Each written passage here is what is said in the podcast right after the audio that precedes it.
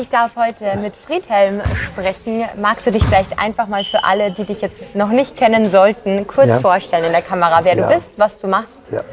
Ich bin Friedhelm Julius Beucher, Präsident des Deutschen Behindertensportverbandes und dem Nationalen Paralympischen Komitee für Deutschland. Dieses Ehrenamt übe ich seit 2009 aus und ich freue mich heute bei einem der wenigen in der Pandemie möglich gemachten Turniere zu sein. Und Köln liegt praktisch vor meiner Haustür. Aber auch sonst wäre ich gekommen, um vor Tokio mich aktuell über den Stand unserer Rollstuhlbasketballerinnen und Basketballer zu überzeugen. Du hast es gerade schon gesagt, du möchtest dich gerne um den aktuellen Stand informieren. Wie ist denn dein aktueller Stand jetzt hier beim Nations Cup in Köln? Wie lautet dein persönliches Fazit? Also da ich bisher nur mittelbar berichtet bekommen habe, waren das aber schöne Berichte, äh, insbesondere was den Sieg eben der deutschen Mannschaft gegen äh, die türkische Mannschaft angeht. Und die Türken sind ja eine nicht zu verachtende Mannschaft im Rollstuhlbasketball seit vielen Jahren.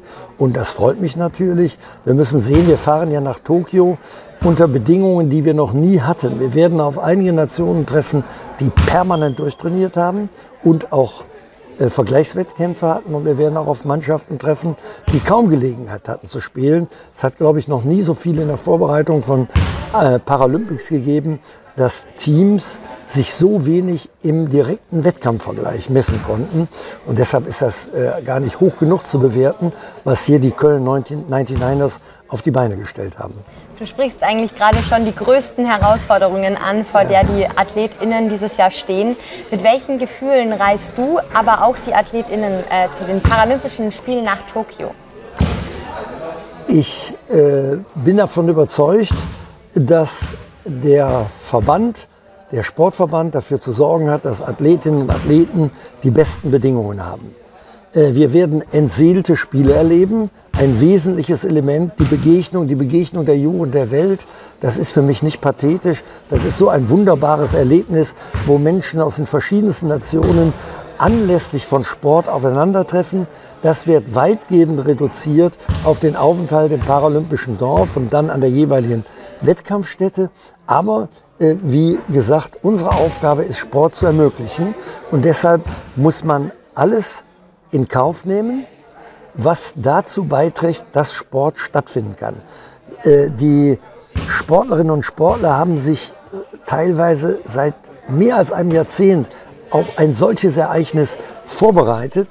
Und äh, wenn es dann verantwortbar ist, aus gesundheitlichen Gründen, dass man nicht angesteckt wird und niemand anders ansteckt, dann äh, kann und muss man fahren. Und so fahren wir mit einem ganz, ganz engen Fokus, Fokus auf den eigentlichen sportlichen Wettkampf nach Tokio. Stichwort Geisterspiele. Es wird ja vermutlich zumindest keine internationalen Zuschauer und Zuschauerinnen geben. Was macht es mit den Spieler und Spielerinnen? Weil das ist ja eigentlich auch das, was so die Energie im Stadion oder im Feld ja, trägt. Das erfordert eine höchst professionelle Einstellung, das praktisch was sonst einen Schub gibt, auch bei einem Spiel, das eben bewusst auszuklammern, dass das nicht kommt. Äh, da aber diese Bedingung für alle gleich ist, sage ich, ist es zu ertragen. Es ist einfach schade und wir verpassen eine Riesenchance, um auch Menschen im Stadion, außer den Menschen an den Fernsehschirmen zu zeigen, wie packend Parasport ist und wie spannend Rollstuhlbasketball ist. Das wäre ja die klassische große Werbeveranstaltung gewesen und dann unsere Leistungsträgerinnen und Leistungsträger und die dann auch noch zeigen, dass sie nicht hinten mitspielen, sondern vorne. Äh, das findet alles nicht statt, das muss man wissen. Und äh, da heißt es im Abwandlung des alten Fußballsatzes, entscheidend ist auf dem Platz. Früher hat es ja eigentlich hauptsächlich auch so um die sportliche Leistung gedreht, die Paralympics, weil die ja wie gewohnt ganz normal stattfanden. Dieses Jahr ist alles so ein bisschen anders. Hat sich damit auch so ein bisschen der Fokus verschoben, weg von diesem sportlichen Gedanke zu diesem Gemeinschaftsgedanke, wieder aufeinandertreffen können, was jetzt lange Zeit nicht möglich war? Oder liegt der Fokus immer noch rein auf der sportlichen Leistung? Der Fokus liegt deshalb stärker auf der äh, sportlichen Seite, weil die Möglichkeiten der Begegnung höchst eingeschränkt sind. Man denkt jetzt über bestimmte Essenszeiten nach. Früher war die Mensa im paralympischen Dorf, das war ein ein Pool der Begegnung. Äh, man ging spazieren, wenn nicht im Wettkampf war, man traf andere und man sah einfach ein Stimmengewehr und ein äh, Farbengewehr aufgrund der unterschiedlichen Trainingsanzüge und Sportbekleidung. Äh, das wird auf ein Minimum reduziert, aber es gibt keine Alternative dazu. Keiner unserer Athleten möchte jemand anderes anstecken durch Übertragung des Virus und keiner möchte dazu beitragen, dass möglicherweise es sogar aus Sicherheitsgründen zu einem Abbruch kommt. Aber ich will dir nicht schwarz malen. Ich glaube, wenn sich alle an das Minimum oder an das, was möglich ist, um Ansteckung zu vermeiden, halten, dann müsste es möglich sein, dass wir auch nach den Paralympics in Tokio sagen, es waren ganz besondere Spiele, aber äh, sie waren eben unter den Bedingungen, die möglich waren. Und Gott sei Dank hat es sich im Rahmen gehalten, was an Ansteckungen und anderen Folgen passiert ist. Zum Abschluss vielleicht noch, was möchtest du persönlich den Sportler und Sportlerinnen für Tokio auf den Weg geben? Deine ganz persönliche Botschaft an die SpielerInnen?